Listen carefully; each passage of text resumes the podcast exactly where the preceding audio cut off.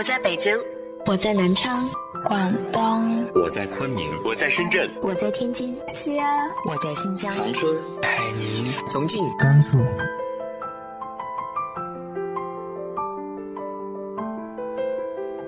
这里是 FM 幺八零八四，昨天的你的现在的未来，我是主播背着吉他的蝙蝠女侠。无论你在哪儿，这里都有我的温暖等你。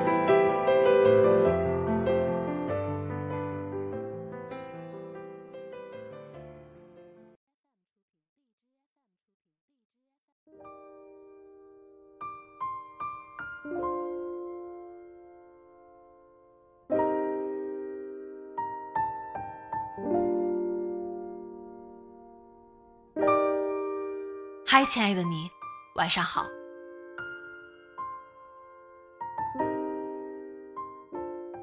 今天的文章关于一些很特别的人，希望他们可以拥有自己想要的人生，也希望他们可以得到更多的尊重和理解。今天和大家分享的文章来自于云谦的，一个叫招娣的女孩下定决心去改名。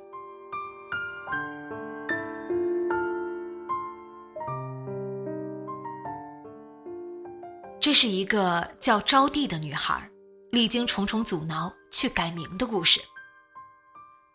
招娣是重男轻女的奶奶随口给起的，户口登记的那一刻，六岁的她就在一旁，却不知道，在她接下来的近二十年人生中，这个名字意味着无尽的嘲讽、屈辱和被嫌弃。懂事后的她。无法开口跟别人介绍自己，也变得敏感、自卑、不善交际。原本以为这个名字就要跟自己一辈子了，直到看到微博上一个博主的一句话，他说很讨厌这样的名字，也恨那些还叫着这些名字的女孩，厌恶那些宁愿忍受屈辱让这样的名字跟随自己一生的女孩，因为他们逆来顺受，不懂得。为自己争取，秉着一股气，他决心豁出去，为自己努力争一次。改名之旅处处受阻，父母的阻挠，户籍管理人员的不理解，因不合规矩被拒。他不认命，继续为自己争，耗时三个月，穷尽各种办法后，二零一八年七月二十二号。二十五岁的他，终于改掉了自己的名字。他的新名字叫谦，葱葱郁郁，平和自然。他终于可以坦然向人介绍自己的新名字。他也变得更坚定、无畏，清晰的知道自己想要什么。谦说：“几乎可以认定，改名。”是我二十五岁做的最有意义的一件事。他将自己的改名攻略写在了网上，影响了更多的人。每次收到成功的反馈，他都特别开心，并由衷的给那些女孩说一句：“祝你从此拥有崭新的人生。”在姓名系统，仅搜索李、王、刘、张、陈这几家大姓。你就能发现，名叫招娣的女孩就有一万六千五百五十七人。全国叫陈招娣的女生就有四千多位。希望招娣这样的名字消失，希望每个女孩都能拥有自己的姓名和充满祝福的人生。以下是签的字数。我是被分类出去的那一个。我叫招娣，一九九三年出生在皖南的农村。没错，我确实有一个弟弟。其实生完我哥，妈妈也结扎了，但是没有扎紧，怀上了我。外婆说，这个孩子这样都能来到你身边，说明是上天注定的。我妈说，为了躲二胎惩罚。我两个月大的时候，把我抱给了外婆。外婆只有我妈一个孩子，其他五个孩子都夭折了。抱给他们养，也让他们感觉热闹一点。后来得知我妈是独生女，可以生二胎。紧接着，在女儿早晚都是好了别人，以及多子多福的鼓励下，第二年，我弟弟也出生了。我在外婆家一躲就是六年。外婆用米粉、米汤糊把我养大。外婆家在小山村，童年的夏夜，乡下有特别多的萤火虫，我跟外婆一起扑萤火虫。外公还会带着我一起逛茶馆，很多这样细碎美好的回忆。经常想，如果能穿越时光，我想要回到跟外公外婆生活在一起的小时候。我的小名叫尼姑，我妈说这是个很亲切的昵称，邻居家的女儿也叫这个。六岁那年该回家上学了。我们那上户口是在临上小学前，我清楚的记得，那天傍晚，村里那个大姐到我家来登记户籍信息，我奶奶报的，名字也是她取的，招娣。她解释是，古代做大官的，人家的老婆都叫这个名字。我叫招娣的逻辑跟别人不太一样，奶奶并不是因为还想要男孩。那会儿我弟弟都五岁了，就是纯粹的重男轻女，不管家里有没有男孩，你作为女孩就是不受欢迎的。其实上学前，爸爸给我取名倩。爸妈从我小学到高中一直在外面打工，那会儿我家没有装电话，还得去别人家接爸妈的电话，一个月也就打来一次。父母过年才会回家。有时，一年下来，我们可能都不认识他们了。如果报名那天，我爸妈在家，我就不会叫这个名字了，至少是叫倩。后来，我爸因为招娣这个名字，也当面责怪过我奶奶，但他只是希望我有一个升官发财的好名字，并没有意识到这个名字是重男轻女的象征。是给女孩子贴上你不配拥有姓名的标签。不知道你看过《请回答一九八八》没有？我对德善的经历特别感同身受。他家煤气泄漏，父母把他的弟弟姐姐都拖出来了，但是把他忘在了最后。他就是有点爹不疼娘不爱，生日蛋糕都要凑合着跟姐姐一起吃，衣服。都要穿姐姐旧的。爷爷奶奶对我就是这样，奶奶身体弱，干不了什么重活，一直待在家里，性格也有点闷闷的，对我很冷漠。我小时候跟奶奶睡一张床，她睡床头，我睡床尾，她睡里面，我睡外面。夏天很热，她不爱扇电风扇，起床又比较早。他起来后，立马就会把电风扇关掉。回想，外婆会一整晚都为我扇扇子，怕我热着。但是奶奶从来都不在意我冷啊热啊。有段时间，他不喜欢我爷爷，他就会把我的衣服跟我爷爷的衣服放在一个盆里洗，而他的衣服跟哥哥和弟弟的放在一起。爷爷干重体力活。衣服很多汗，我不是介意脏不脏，而是感觉到在家里面，爷爷不受他待见，我也是不受他待见的人，被分类了。从那之后，我都自己洗衣服了。我奶奶老是疑神疑鬼，比如说家里面什么东西丢了，她都会第一时间怀疑是我偷的。我弟有点喜欢挑拨离间。有一次走在前面，他自己摔倒了，跟我奶奶告状说我推了他。我奶奶扭头立刻把我臭骂一顿，完全不听我解释。我们小时候也会因为抢零食打架，我弟特别霸道。我去捡我妈送给我们家的糖果，其实我是给我弟捡起来。我弟以为我要抢他的东西，立刻从厨房拿了一把刀，把我的手砍出血了。到现在，我的手指中间还有一道疤。那时候，他才六七岁吧。我爸是最宠我弟弟的，因为是他最小的儿子。我弟都上大学了，买个火车票这种事情，我爸爸都想让我帮弟弟去处理好。我爸妈一直在福建打工，我从小学直到高中毕业，只去过他们那里一次。但是我弟每个暑假都会去，所以，在整个成长的过程中，只有我。是父爱母爱缺失最多的。我哥至少在六七岁以前还享受过，在奶奶面前，我好像还真的没有向他表示过，你为什么要给我取这样的名字？我很恨你啊之类的。当然了，我奶奶对我也没什么内疚感，她不会关注到我的感受的，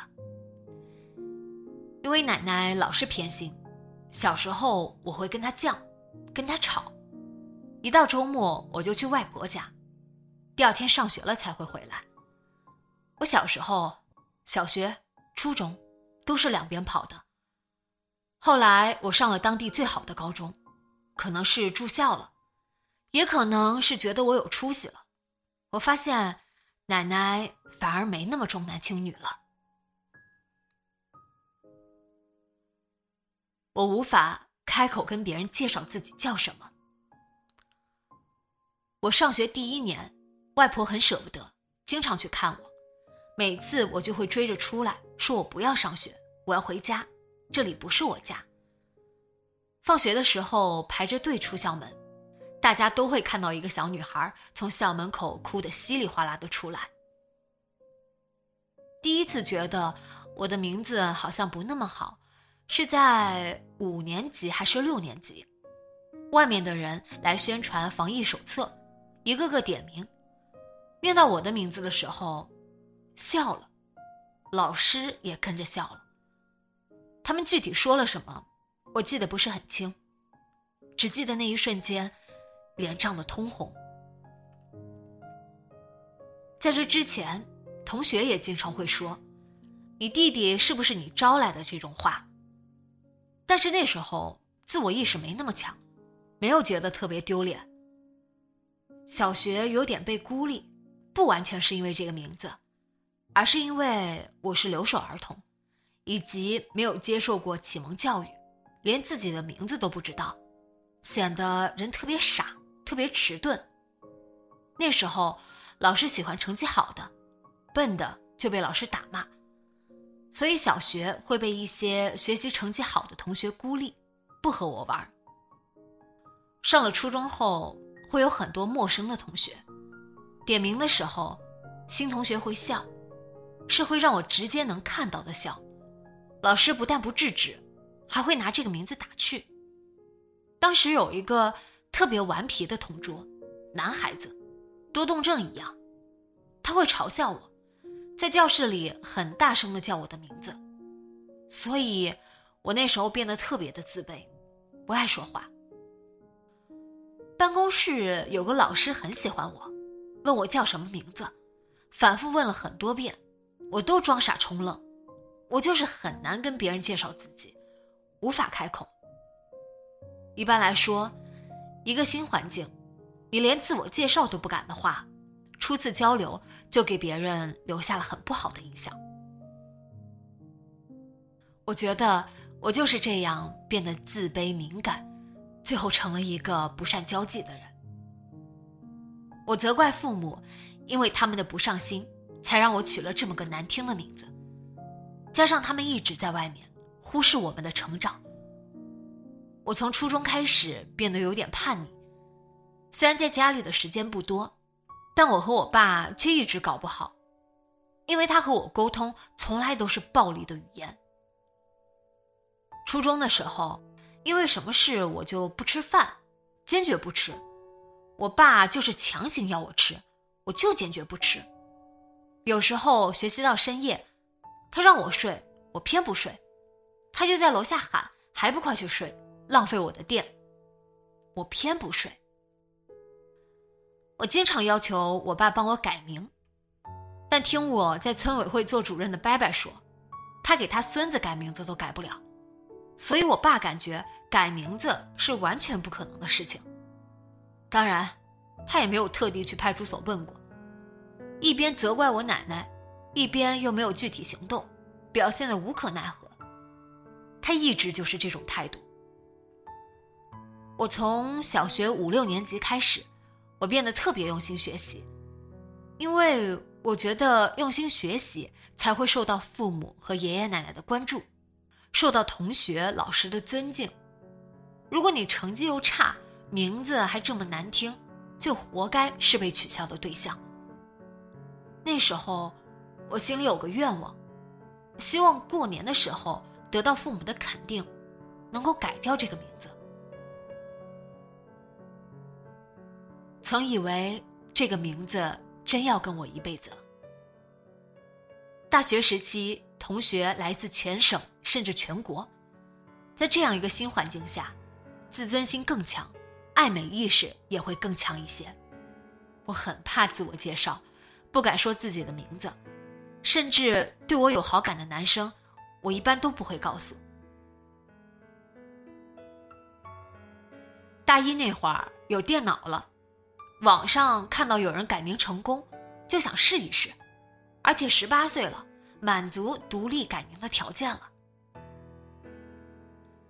大一那个暑假，我拿着一些从网上下载的改名证明，跑到我们镇上的派出所。还提前在手机上下载了相关法律条文，说一个成年人一生可以改一次名字，读给派出所的人听。派出所里的那些人看我一个小姑娘站在那里读这个，还偷笑我。我找到负责我们那块区域的户籍的人，是一个中年男子，他拉扯半天，说你这个名字很难改，会影响毕业证。然后给到上面还要层层审批，特别麻烦。最可笑的是，他跟我说，他自己看的哪部小说里面，一个女主角还叫这个名字呢，这名字挺好的。一边说，一边在手机上划了找这部小说。就这样耗了一个多小时，他始终无动于衷，在办公室里泡着茶，悠哉悠哉。我当时感觉。我到这里不是办事的，是来跟他抬杠的。我以为这个名字真的要跟我一辈子了。既然改不了，只好自我安慰。每次自我介绍前，在心里打很多副稿。我叫招娣，对，我确实有个弟弟。有一点自我调侃，但不是我真的放下了，而是我觉得既然改不掉。那还不如自我调侃一下。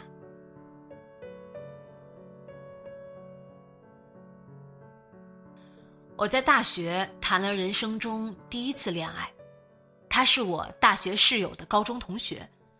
虽然我一再隐瞒，但是他从室友那儿知道了我的名字，我心里的防线一下子被他打破了。后来，他给我很多疏导，让我觉得。名字难听也没有那么重要。在我看来，能够建立一些深层次的连接，能够和对方说一些心里话，首先第一关，就是我能够跟人家正视这个名字，这也是我这一段恋爱开始的原因。毕业后，我和我男朋友都到了杭州工作，当然了，我男朋友也一直觉得我名字不好听。这个一直跟随着自己的名字，就像一个烙印，时刻提醒自己，也提醒别人。这个女孩家里一定重男轻女吧？我恨自己没有为自己认真争取过。彻底下定决心想要改名的那段时间，我经常深夜躺在床上，在微博上一遍一遍的搜“招娣”之类的关键词。看一些别人的经历。有天我搜到一个博主，他说他很讨厌这样的名字，他也很恨那些还叫着这些名字的女孩，厌恶那些宁愿忍受屈辱，让这样的名字跟随自己一生的女孩，因为他们逆来顺受，不懂得为自己争取。当时看完，眼泪止不住的流。我恨自己，没有为自己认真争取过一回。这些话让我始终秉着一股气，就是要去努力一次。再去尝试一次。办理杭州落户时，发现有人在改自己的年龄，我就问了一句：“年龄可以改，那名字是不是也可以改？”你符合规定就可以改。一下子，内心的希望就被重新点燃了。回去我就查浙江省的改名条例，学了很多很详细的改名技巧。告诉父母，他们第一反应还是反对。从上学到现在，他们生怕我因为改名影响了我的毕业证，影响我找工作，也怕我得罪派出所。我妈一直劝我，名字只是个代号而已，让我跟别人解释，说这个名字不是要我招一个弟弟。我为什么要跟人家解释这些？别人看你的名字，就是会给你贴这些标签。你解释有什么意义呢？因为有改掉的希望，父母还这样阻挠我，我很生气，在家族群里面放话：“你们没尽到做父母的义务，还阻拦我，别怪我怨恨你们一辈子。”大概看到了我的决心，他们不再言语。第一次去派出所提交申请的时候是工作日，没多少人，心想杭州政府的办事效率高，应该会挺顺利的吧，很期待。我把自己手写的两页改名申请通过窗口交给了工作人员，接待我的是一位大概三十出头的女民警。她认真看了一下，没说什么，提交了，我心里松了一口气。这次往上报了，看来有戏。没两天接到电话，申请被拒，当时就懵了，怎么可能？为什么改不了？为什么被拒？我明明很符合条例。之前接待我的那位女民警说，上面不受理，你这个不符合规定，他们也没办法。仍然不甘心。一直在网上各种搜索，网友尝试过的方法，只要我能尝试的，我都要去尝试一下。多次致电派出所沟通无果，我决定再去一趟。这次我是带着目的去的，我想要说服他们，想让他们站在我的角度思考。如果这样一个名字跟着你一生，你是怎么样的感受？还是找到了上次那位女民警，想要打动她。让她帮我再争取争取。虽然态度不太耐烦，但是从他口中得知，伤及本人情感，对本人造成不良心理影响，需要出示证明。医院就在附近，走过去二十分钟。当天下着瓢泼大雨，走在路上，心想，不管遇到再大的阻拦，都要试一试。医院是杭州有名的三甲医院，人潮拥挤，顾不上吃饭，排了一个小时队，挂了个精神科的号。医生比较精瘦，戴一个金丝边眼镜。我说，因为这个名字很自卑，没办法跟人做自我介绍。他盯着我，你不觉得你有点小题大做了吗？这个人。他完全不懂我，他就觉得我很矫情，没事儿找事儿，但还想挣扎一下，能不能给我开一个证明？派出所需要一个这样的证明。不可能。他边说边把医保卡拿去狠狠刷了一下，刷完甩给我一张心理咨询的名片，全程不到三分钟。我出了科室，站在那里，看着来来往往的人群，不知所措。难道我就要这样认命了吗？我偏不。接下来还是在网上不断搜索可以尝试的方法，一二三幺五市长热线打了十几遍，找到做决策的公安分局的电话拨过去，得到的都是那套不符合条例的话术。最后，最有用的还是写信，一稿多投，甚至投到了上城区区长的信箱。过了两天，接到了公安分局的电话，对方说：“我们局长想要找你聊一聊。”看到曙光了，我找了个中午的时间过去，在旁边一家不起眼的小店吃了碗面。店里挂了一幅好看的书法字，“十美未结”，当时满怀期待，拍下了照片。一开始是一个中年女工作人员带着我，她把我的信打印出来，说：“这收到一封，这又有一封。”感觉对我有点无可奈何。他带我去到另外一个窗口，有摄像头，让我作证了。眼前接待我的应该就是局长了，四十五六岁的样子，不胖不瘦，有一点点秃头。看起来面相很温和，讲起话来也慢条斯理的。他起初也是想要劝我，说这个名字不符合改名条例，且无伤大雅，改的话就会有很多很多的麻烦。我说，从小到大，因为名字受到了很多不好的影响，自己的人生带着这样一个名字，有一种屈辱，无法开始真正的生活。我还说了一些比较实际的情况，马上要学驾照，在杭州还要买房，以后要改的东西还更多更麻烦。最后我表示，不管怎么样，我一定会改掉。他看我态度还挺坚定，慢慢好像也能理解了，又看了一下我的个人信息，问我做什么工作，什么学历。因为我当时是杭州市人才引进落户的，他可能觉得我这个女孩子还不错，会有一个很好的未来。聊着聊着，他说：“你可以改，但是要提供一些资料。”后面他又把公安局为什么这么慎重对待改名的原因跟我解释了一下。他是第一个认真给我解释的人。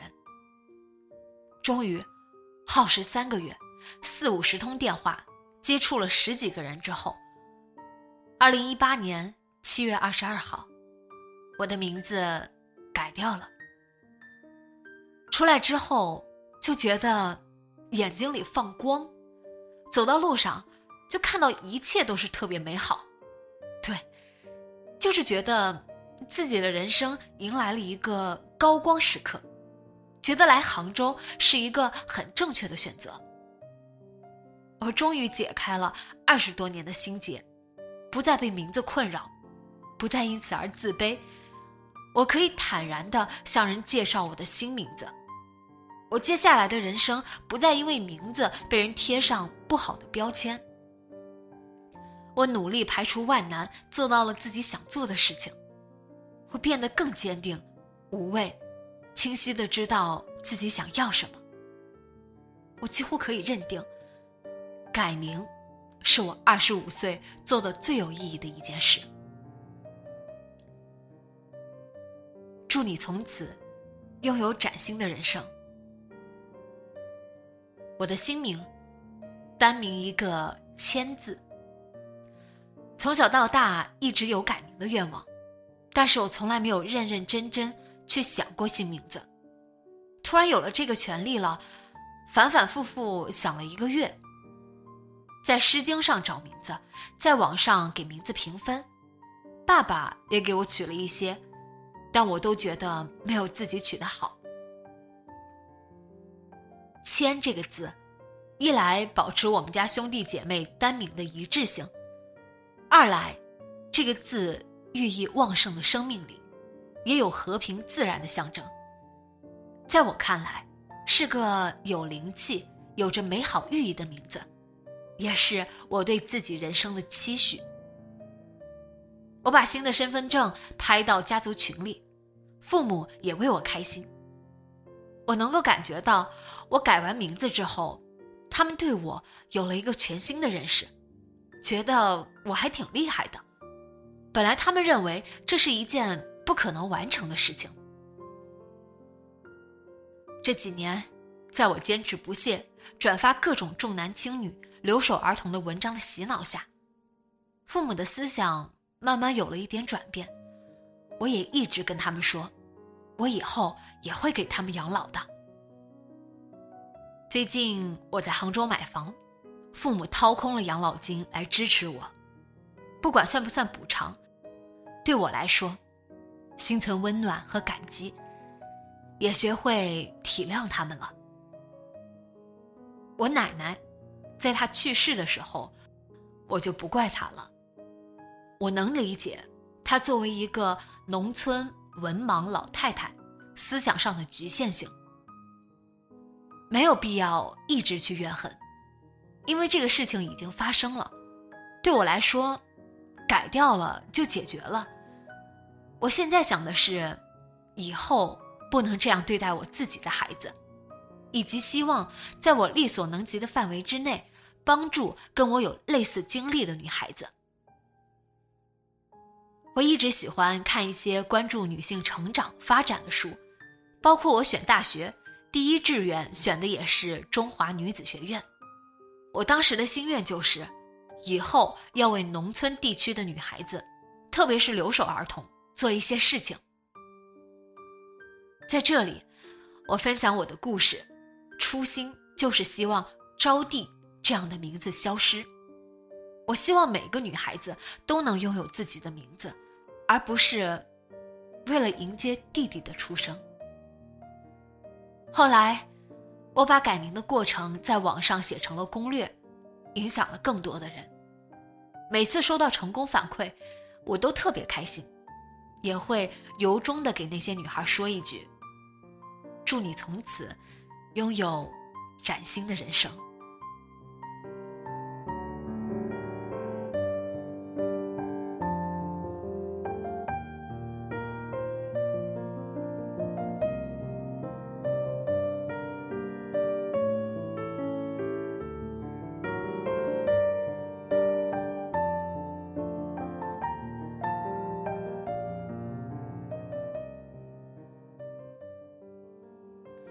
没有很努力、很努力的为自己争取过什么呢？